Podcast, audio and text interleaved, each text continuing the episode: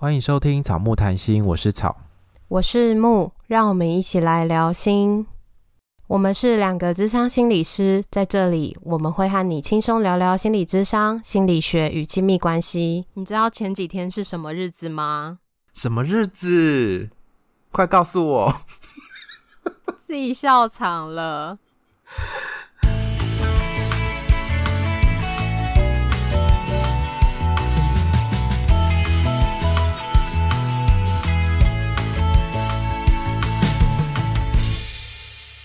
本集音乐由 OU Music 提供。前几天十一月二十一是智商心理师节，哇！怎么会有智商心理师节？我们知道，好智障。你还要继续演哦？好，继续，继续录音，哦，不是继续演。我们那时候在 IG 上面有跟大家分享，智商心理师节有必胜客跟肯德基的一些优惠，然后大家也觉得，哎，什么时候开始有智商心理师节的这个活动？智商心理师节其实是在二零一八年的时候内政部核准通过的。那十一月二十一号这一天，其实是心理师法在台湾公布并实行的时间，所以就用这个时间来当做智商心理师节的日子。而且那一天就是我们 PO 了那个之后啊，有人看到就来跟我们说：“诶，可不可以借我证照？我要去吃这个优惠这样子。”那我就想说，这个不用任何的证照，你只要去，然后出示这个画面就可以吃了。其实就是一种行销的手法啦，也不一定真的要那个证照。对，就是要骗大家去吃，也不是骗啦，就是真的有比较便宜啦，但是就是吸引大家去吃吧。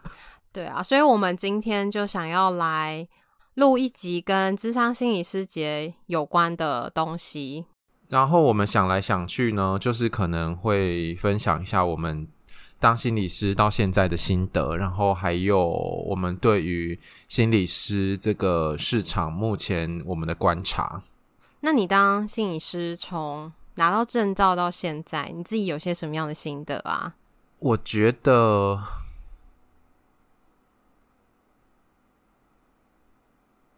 我觉得第一个就是要常常看到自己的不足，诶，因为我觉得从硕班念书啊，然后到一开始是新手心理师，到走到现在，其实就会一直觉得说自己是不是哪里没有做好，或者是我是不是没有听懂个案的故事，或是等等的，就是会觉得事后反省，好像我可以在。哪里应该可以再多问一点什么，或是哪里我应该给什么回应？就是我觉得常常要面对这种挫败的感觉，所以当有人要去考心理师的时候，我就会跟他讲说：“ 那你挫折容忍度可能也要蛮大的，因为你就是要常常面对自己可能还没有做做到你很满意的那个情境。可是就是做久了之后，就会觉得，嗯，也许也不是，也许也没有所谓的好的。”智商的那个历程，或者是说你今天少说了一句话，或多说了一句话，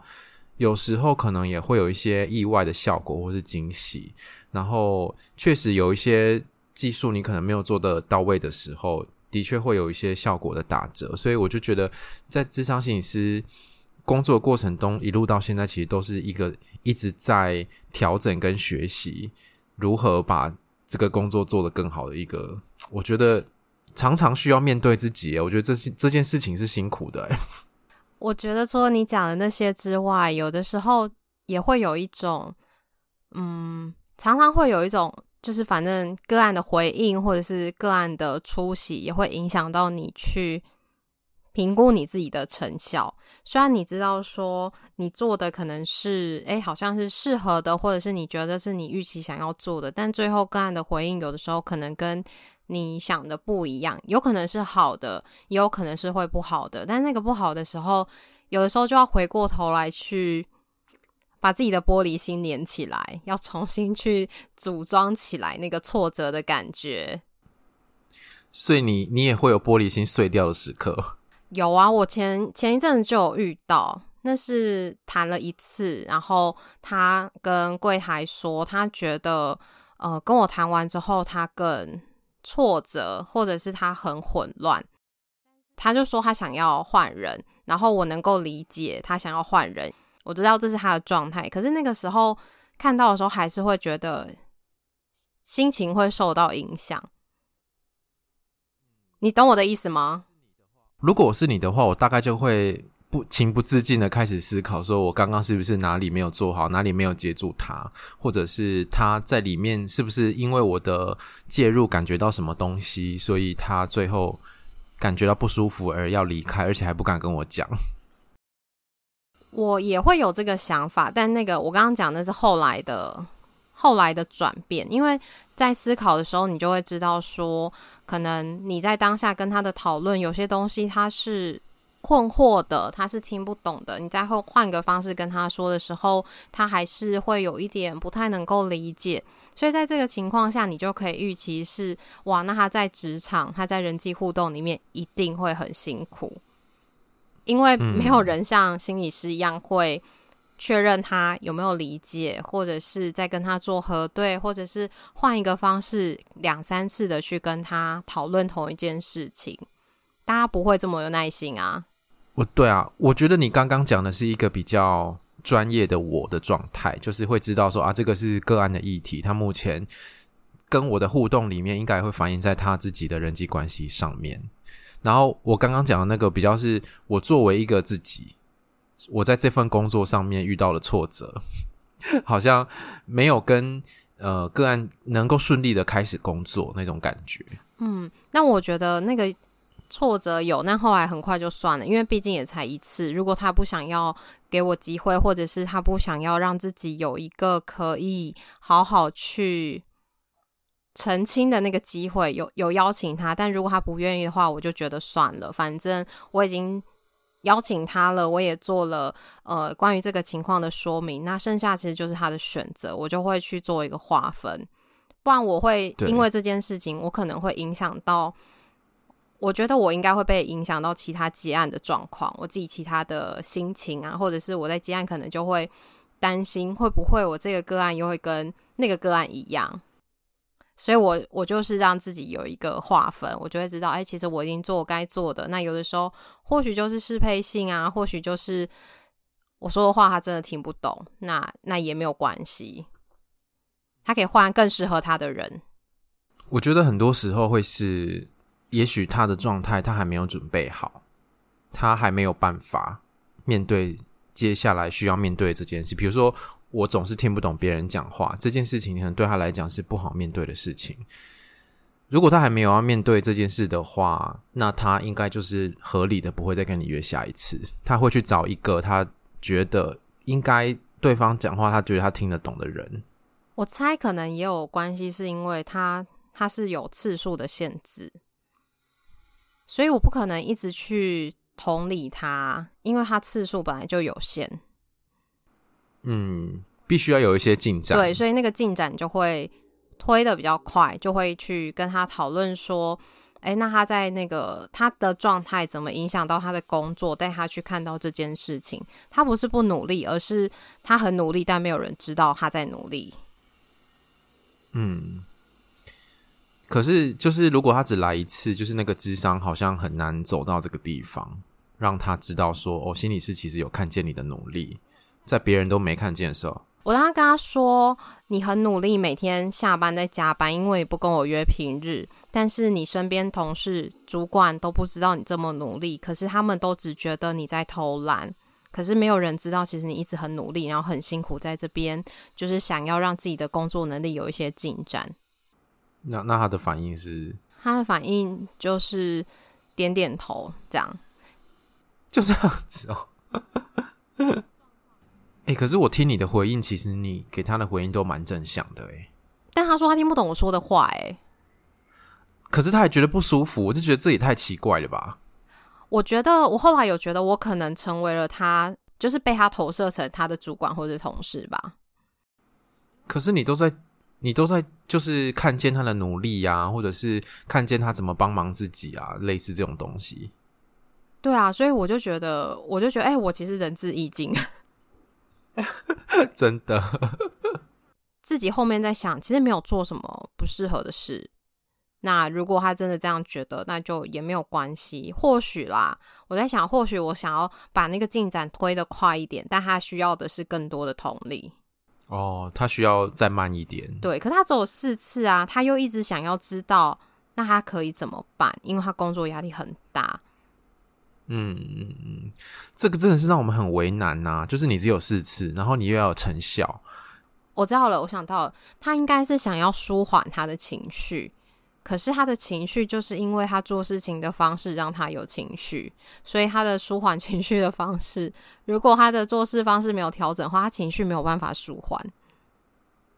哦，对啊，只是等于说他会一直产生新的情绪出来，就一直会恶性循环下去。但是他可能想要可能大量的处理他的情绪吧，他可能觉得他问题是情绪，不是他可能没有觉得说是那个能力上面的状况吧。所以我觉得可能会很像是那种他还没有到那个位置，但你已经看到了，但是他没有跟上你，或者是说你也因为有次数的限制，所以你得要。推得快一点，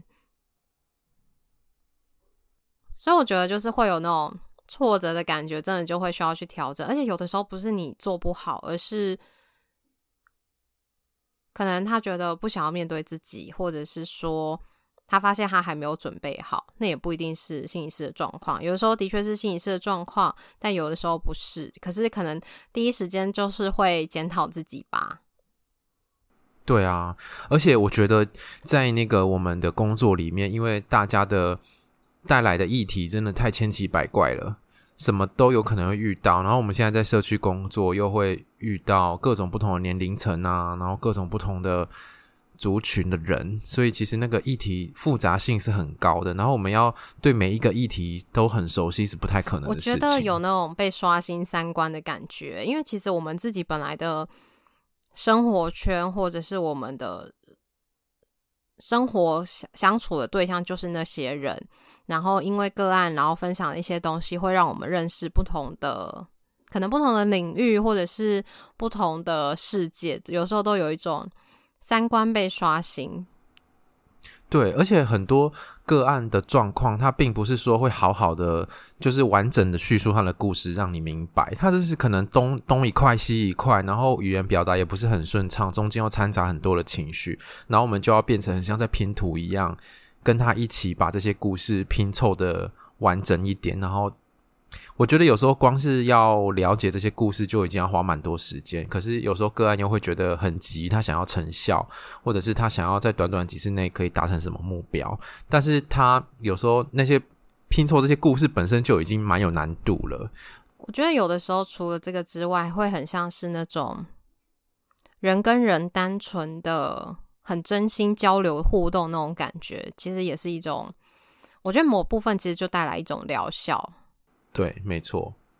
就是我们的关系，就智商关系本身已经有治疗的效果。对，那天我跟小朋友互动的时候，然后我就是回馈给他，就是如果接下来他结案之后，因为他问我说，接下来结案之后我会怎么样，然后我就回应给他，然后后来小朋友就跟我说，谢谢我的回馈，他觉得好感动，他要哭了。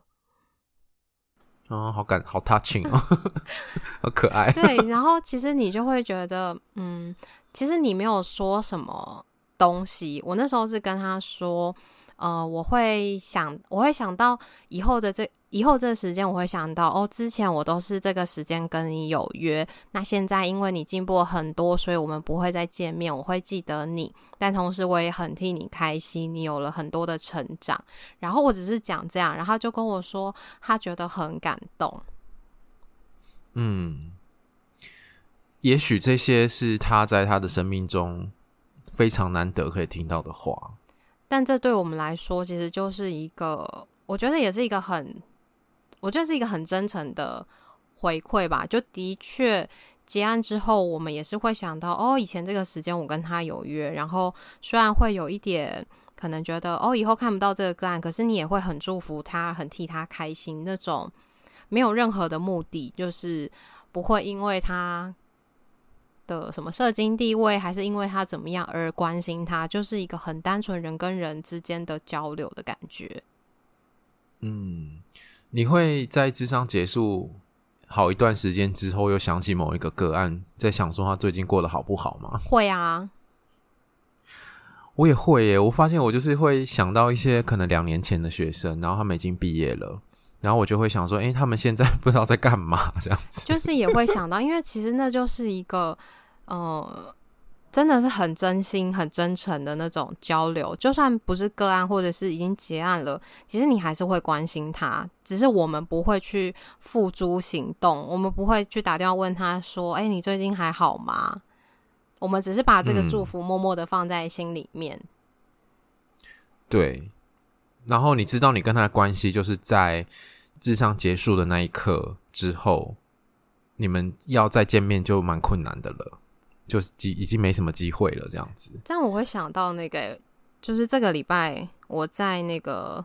呃，反正就在智商所之前遇到了个案，然后后来我就是按了电梯，我们就是一起上电梯这样，我就跟他坐同一部电梯，然后智商一开始他就跟我说。他其实，在门口的时候就看到我了，但是他有一点紧张，因为他会不知道说他可不可以跟我一起搭电梯，然后他也会觉得说，如果他跟我一起搭电梯，我会不会有压力？然后他就问了我这件事，然后他也跟我说，他有些餐厅啊，有些咖啡厅觉得很棒，很想要跟我分享，可是他会怕说，会不会他跟我讲了之后，我以后都不去那些店，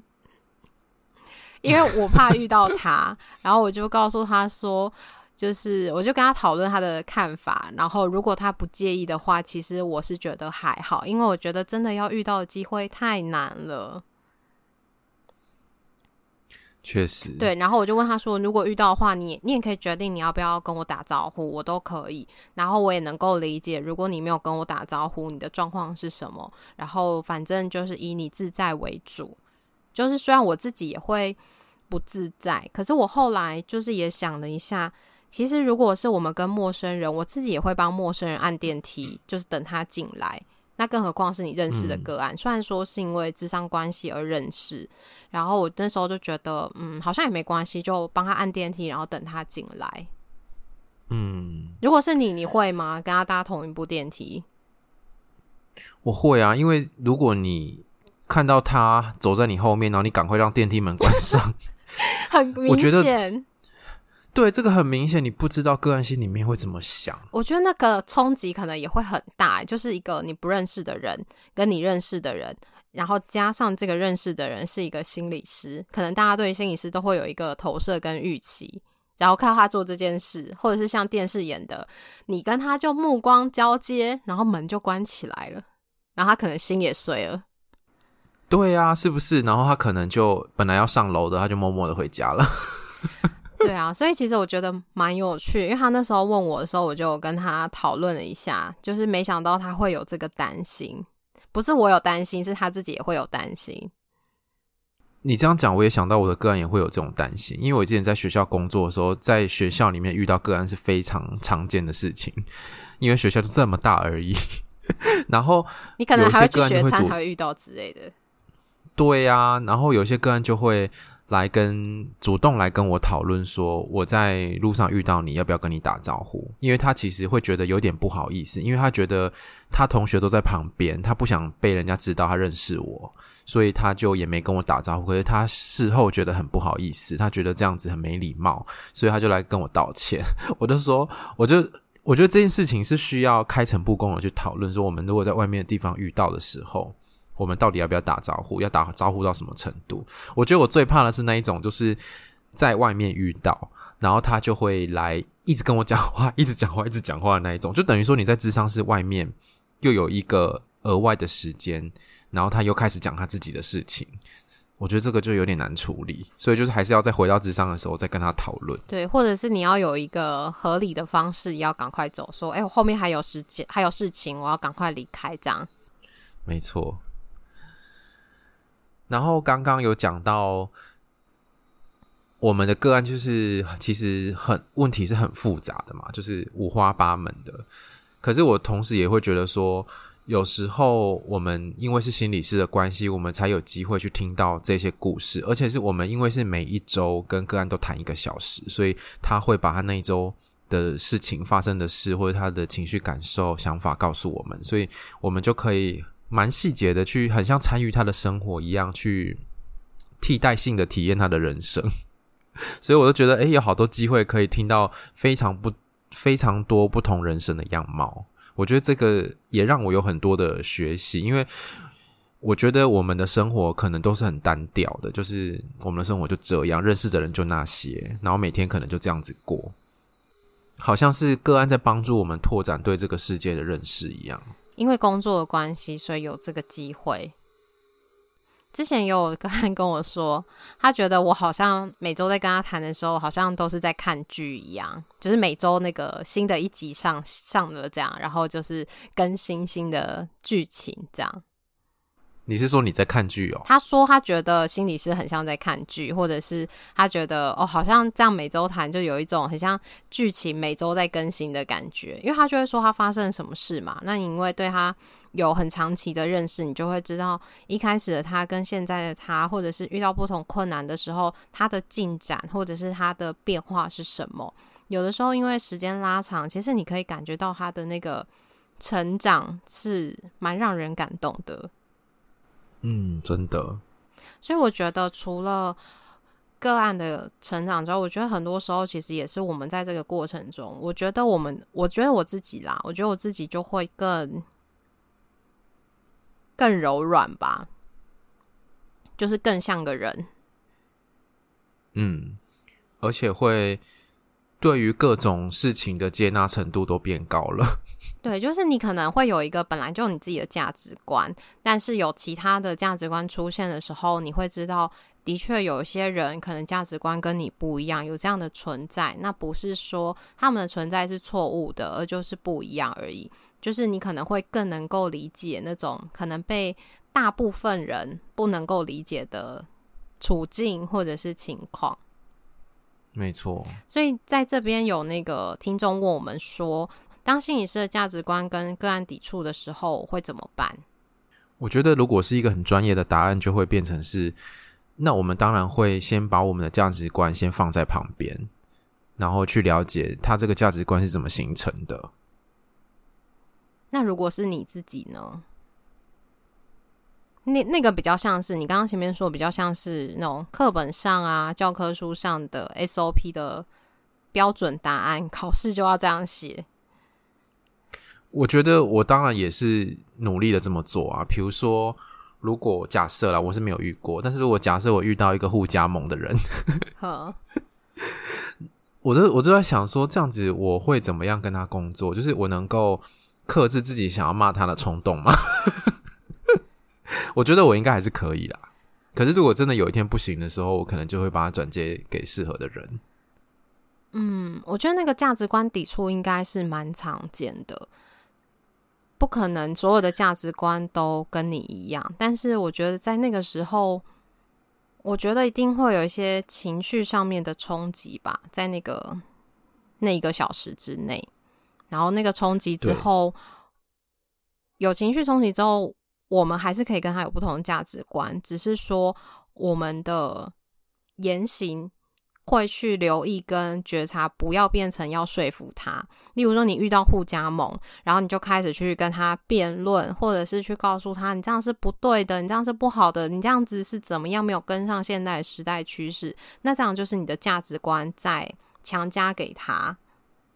对，所以你可以跟他有不同的价值观，可是你还是可以试着去理解他。例如问他说：“哇，那他是互加盟的，那他他为什么会是这样子的想法，或者是这个脉络怎么形成的，以及他在坚持他的想法的时候，他遇到什么困难吗？还是说他面临的处境是什么？”对啊，因为像是我有时候也会，虽然说不是个案啊，但是有时候也会听到一些互加盟的人的故事，然后就会可以去理解说。他们在他们的那个人际圈里面，就是共享这个价值的人际圈里面，通常是在宗教的背景里面。然后，因为他们每个礼拜都会固定的见面，然后有活动，而且那就是他们生活当中很常互动的人，所以那些人际支持的力量是非常大的。然后再加上信仰的力量，所以等于说他的身心灵都是跟那些人，然后那个环境跟那些价值观。紧密的绑在一起的，所以外面的那些其他不同的想法，当然对他来说会很难接受。我觉得那个也是很正常的。你觉得这有没有很像我们最近在那个讨论多元文化这件事情？就是社经地位、宗教，还有一些人际支持，这一些对于个案的影响，对于每个人的影响。对啊，可是我们必须得要先放下自己的价值观。才有办法进去个案的脉络里面，知道这些事情，或是更前面一点，你要先知道你自己的价值观，你才不会是你已经价值观好像要强加给个案的时候，你却没有发现，你以为你是很中立的，或者是你没有价值观在摄入其中，但你其实已经正在做这件事情。所以这其实是对啊，心理是一个非常重要的功课，就不是只是在跟个案工作，是我们需要跟自己工作，是我们要认识自己，因为认识自己的过程，你才会知道什么东西对你来说是重要的，或者是这些东西有的时候会不会无形之中影响到智商的关系，或者是影响到智商的过程。而且有时候就算是你的你的想法，或是你想讲的东西，有专业的理论跟依据。那会不会也是一种你正在把你的价值观，所谓专业的价值，有专业、有科学研究研究背书的价值，强加在个案身上？然后我们会说我们在做心理教育，就是在做卫教这样子。有时候我就觉得这个界限很难拿捏。我觉得其实就是保留那个弹性吧，就是我们可以提出了这个东西，但同时也去听听看他的想法。或许他的想法就是我们没有了解的。另外一个面向，但不代表他有错。但是比较不适合的，可能会像是告诉他研究就是这样，你不可能有其他的，你就是得这样。那这样其实就可能是会不适合，或者是让个案觉得很不舒服的。嗯，我觉得那就是用专业的那个价值在压迫个案，因为在智商室里面，其实个案的权利是比较小的。对啊，所以在我们学智商伦理的时候，其实都会一直强调是要以个案的福祉做考量，因为专业其实无形之中就会凸显他的那个权力很大，然后他其实是一个不对等的。有的时候个案听到你说一些东西，然后他可能不认同，但是因为权力的关系或者是一个专家的身份，他也不好跟你说。对，而且他要说也说不过你啊，因为 你是心理师，你就是你在这方面的知识可能比他多，但是也许跟他的经验是真的有很大的落差，他也不可能真的照我们说的这样子去执行，但是他也说不出口。讲完之后的结论就是，心理师真的是很困难，不容易，真的自己一直讲，然后就可以做结尾，这好适合今天的结尾，就是心理师真的很不容易。我觉得也是进进入了这一行，我觉得从可能念书的时候就开始已经有感觉，真的很难。然后到真的工作之后，实际真的很难。我觉得那个难好像会是一种，我觉得可能随着我们年资一直在增加，我觉得是一种谦卑。哎，就是我们不会觉得我们年资久了，就是好像自己很厉害、很秋啊怎么样，而是我们会更能够去。努力跟个案同在，或者是说很小心的。那我我是说我们两个啦，我不知道其他人，但我觉得我们两个其实都蛮小心的，在权利上面不要去伤害个案，或者是说在一些可能专业的身份，或者是在一些其他的面向上，无形中带给个案伤害。我觉得其实我们两个都一直在觉察这个部分。我觉得你刚刚讲那个谦卑，我也蛮有感触的。就是我们一直以为说，嗯，也不是诶，是说更可以看到我们自己的限制。就是心理学，就是已经本来就是一个很庞大浩瀚的的研究或者是理论知识这些东西。可是我觉得越当心理师，好像越会觉得。虽然说我们掌握了这么多知识，但是其实面对各种各式各样的人生的不同的状况，我们其实很多时候也是没辙的。这就是后现代的那个观点啊，就是每个人都是自己的专家。就是我们虽然是学的很多，我们好像是专家，但又不是专家。那个专家就是在我们面前的那个人，对，他说了才算。我就觉得。我觉得很多时候是当我们已经渐渐的觉得好，我有一点自信了，我觉得我应该可以迎接接下来的挑战，然后就有个更大的挑战把你击倒。你真的不得不谦卑耶，像不倒翁一样嘛，要把你打下去，然后你自己重建信心，把那个玻璃心粘起来之后，可能又会遇到一些其他的事件。没错。所以我觉得，其实心理师的工作有一个蛮大的、蛮大的不一样，就是非常多的挑战，然后非常多的变化。就是例如说，都是人际关系的议题。好了，他的人际关系议题的个案，可能每个都长得不一样，就算再怎么相像，还是会有一些不一样。就是你都要从这种很多变化里面去找到一个你可以协助他的方式，就没有 SOP，就是只能。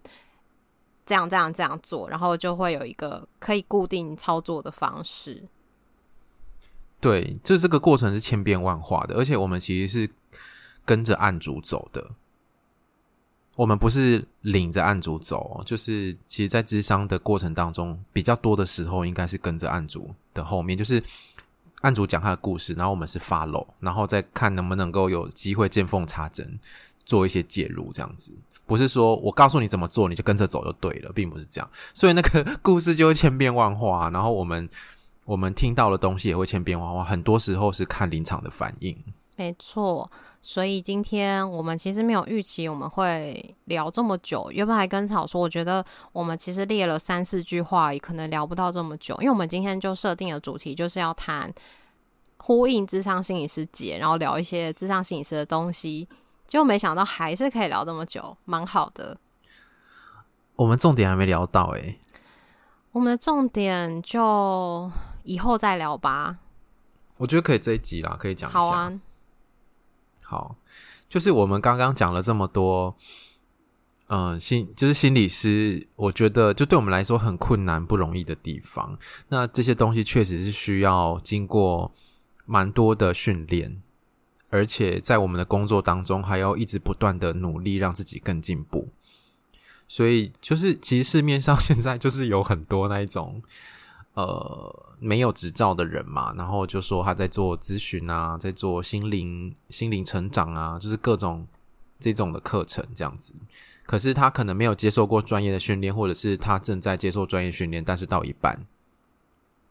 所以就会一样要在节目中呼吁大家，一定要认明就是咨商心理师的证书跟执照，然后也可以到卫福部的网站去做查询，这些都是可以查得到的。如果你想要尝试的话，你就自己去找草的本名，然后你就去查，你就知道是不是。因为你不，你可能不知道别的心理师嘛，你就记得他的名字，然后去查查查查看，这样给你保证一定是，一定是。谢喽，我有查过，他是。谢谢，我自己也有查过，我是，幸好我是，你本来就是啦。嗯，因为我觉得就是帮助人有很多不种不同的方法，可是如果你今天选择要做心理智商这一种的话，那就是最好是经过专业训练合格的人会比较。我们你看，我们中间会这么的注意，这么的小心，不要造成伤害，那都是经过训练而来的结果。没错，而且这是没有办法停下来的，就会是你不是只是记得而已，而是你记得这件事之后，你每次在晤谈的时候，你都要再留意你自己有没有可能做出一些可能有伤害个案，或者是会有一些不适合的事情。所以不是说有证照就很了不起，可是它至少就是一个基础的把关，也是有一些有证照的人可能就不太 OK。说不定我们对有些人来说也觉得我们不太 OK。谁？好想知道。没有，我是举例啦，因为这种东西就是非常的主观嘛，它不是一个呃像呃什么城市之类，你只要城市可以运转，它就是好的。心理智商这种东西其实非常主观，嗯、就有可能这个个案很喜欢你，但是别的个案跟你谈的时候就不喜欢你。没错，没错，而且可能。有一些同事会喜欢我们的风格，然后有一些同事也会不喜欢。对啊，就像节目，有些人喜欢听，然后有些人不不喜欢听一样嘛。反正这都是一个很主观，但你也不能说大家不喜欢听他的节目就一定代表他不好。没错，那就祝大家智商心理师节快乐喽！是祝我们？是祝我们吗？祝我们好啦，就是好，祝我们智商心理师节快乐！祝大家快乐干嘛？祝大家心理咨商心理师节快乐干嘛？爽啊！哎、欸，大家都可以去吃肯德基跟必胜客。好啦，那我们今天节目就到这边喽。如果你喜欢我们节目的话，请记得到 Apple Podcast 给我们留言跟五颗星，也欢迎来追踪我们的 IG 跟 FB 粉砖，我们都会在上面跟大家互动哟。